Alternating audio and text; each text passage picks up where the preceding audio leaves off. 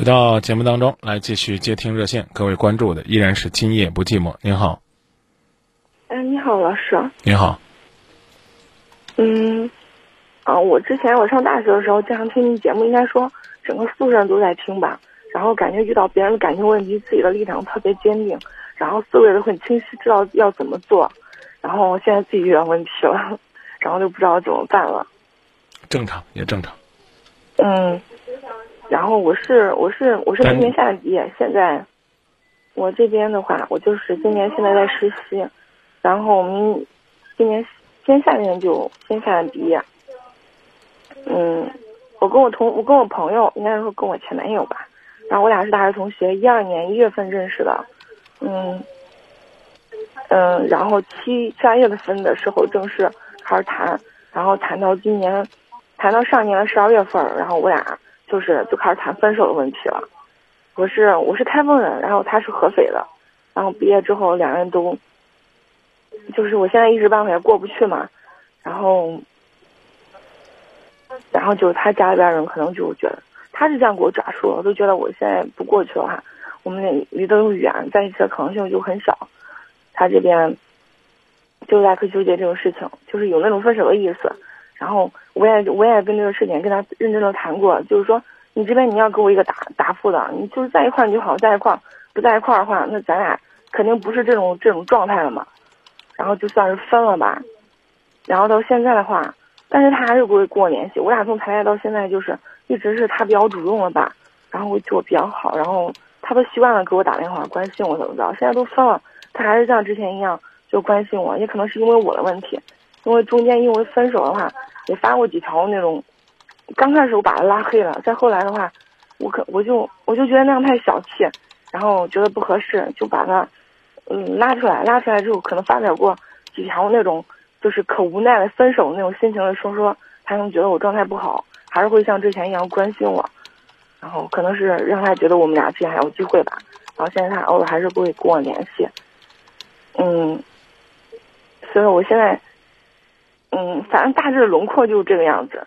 我现在我只，我现在这种状态我也接受不了别人，哪怕有别人在追我。中间的话，比如上一个月我也尝试过跟追我的男生，嗯，出去，嗯，喝个咖啡，吃个饭，然后看个电影什么的。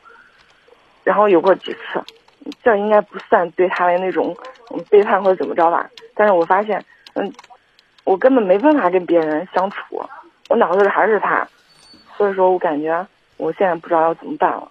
这个世界上有的时候痴情不能叫痴情，只是呢叫错过，说明的是你跟前任分开的时间不够长，冷静的时间不够久，现在遇到这个不够好。你你你要遇到了确实不够好。对，你要重新的去定义自己这段感情。先告诉我第一个问题：你们分开的原因是什么？分开原因，嗯。表面上，第一是，嗯，一上一年我们认识的时候，我们是这样这样讲细节，不会太啰嗦吧？嗯，我们认识的时候是在火车上，当时我要去合肥，他家是合肥的，然后因为当时两个人都是学生票，一看是一个学校的，是我学长，两人这样聊的天儿，他要了我联系方式，然后到学校的时候他就跟我联系嘛，然后就这样。嗯，这样慢慢认识，刚开始就觉得是朋友。他是研究生，我是本科，当时也有意向要考研究生，然后这样有过沟通，有过交流，算认识。后来谈了，然后一三年过年的时候去过他家，父母问他父母问过我家庭的情况，他父母挺喜欢我的。然后当时因为我们家是这样的一个情况，我父母做生意了，然后中间也就是我们认识的时候，然后我去合肥那个时候，我才知道我父母在那边做生意，原来。原来是被别人，别人就是骗了，就类似于传销那种。我们家几十万里边都投里边了，所以说，然后，嗯，他们那边合肥那边，他们家人都知道他们合肥市区，然后有这个事情，然后后来，然后我朋友一直问我父母工作的问题，后来我就那段时间我也可难受，然后我爸妈我哥，我们家一共四口人，我爸妈我哥都过去了，而且投那么多钱，然后也劝不回来，我都可纠结，然后。和痛苦。后来我告诉我男朋友了，然后再再再后来的话，中间我一直在做努力。讲的太长了，我没我没让你讲你们两个的交往的过程，我问你分手原因是什么，你给我讲了三分钟，跟我的问题没关系的东西。我不怕你长，但是你一定是要回答问题的。我问的是你们分手原因是什么？嗯，第一个原因就是当时我父母做这个生意，然后他们觉得是传销嘛。然后第二个问题就是，然后我那换句话说那换句话说，我是不是可以这样理解？你父母当年被狗咬了，他们认为是你父母惹狗了。好，说第二，嗯说第二个原因吧。不是，第二个原因就是，我现在不愿意吃合肥，然后，嗯，我我们这边对他那边是有要求的，什么要求？就是说，嗯，我们这边就是我要过去的话，就是我们两个肯定是要订婚，然后这样我才能名正言顺的去合肥那边工作。还有就是，如果我们订婚，就是希望有个经济基础，就说你他们那边也有直接说什么条件？就是嗯，就是共同付个首付买个房子，然后订个婚。嗯，没了。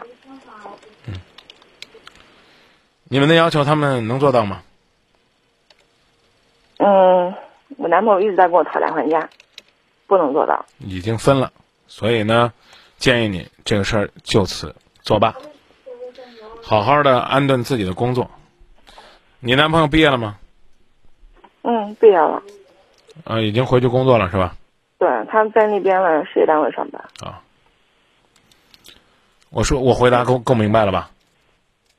啊，我我觉得应该给我剖析一下，因为我们这边儿没有必要剖析。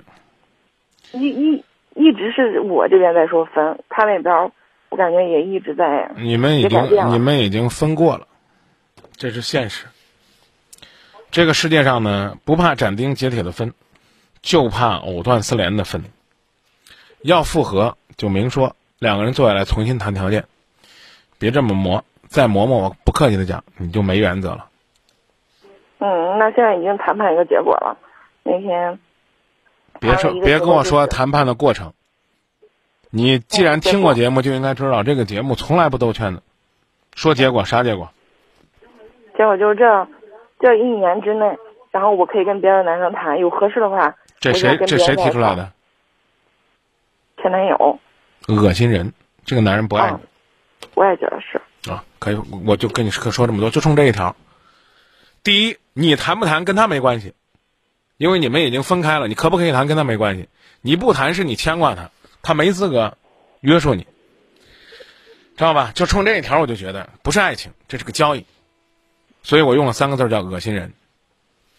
嗯，这一年他可以谈，然后在这一年过程当中，他努力把你们家原来给他定的标准再往下降一格，然后他争取实现，是这意思吗？嗯，没有降一格，他他现在就是说，嗯，就是说自己要找家教，要做家教嘛。然后之前我跟他提过这事儿，他都觉得，他都觉得这个事业单位干的挺美了，然后也不愿意进外企，怎么着？他现在妥协，然后做家教，这段时间正在找，然后很快跟你为什么要让他做？家教呢？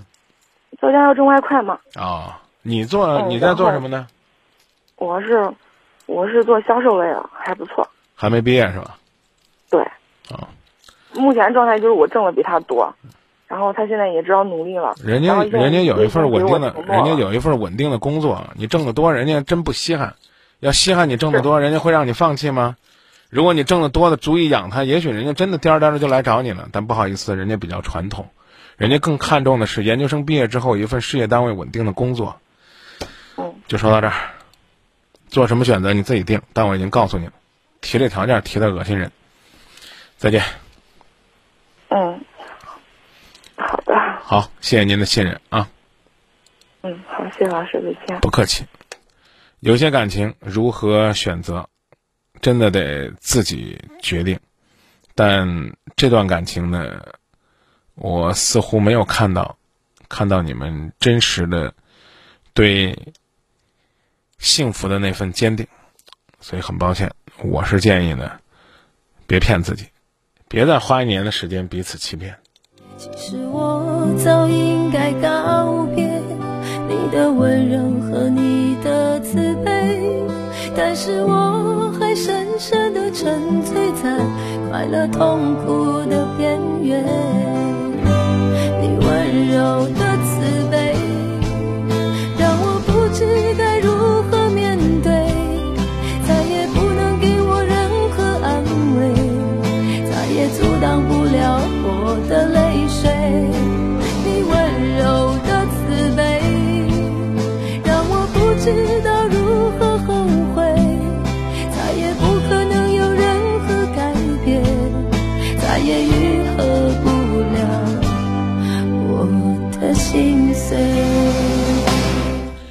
最弥足珍贵的你说，相聚容易分手难，能遇见爱人不容易。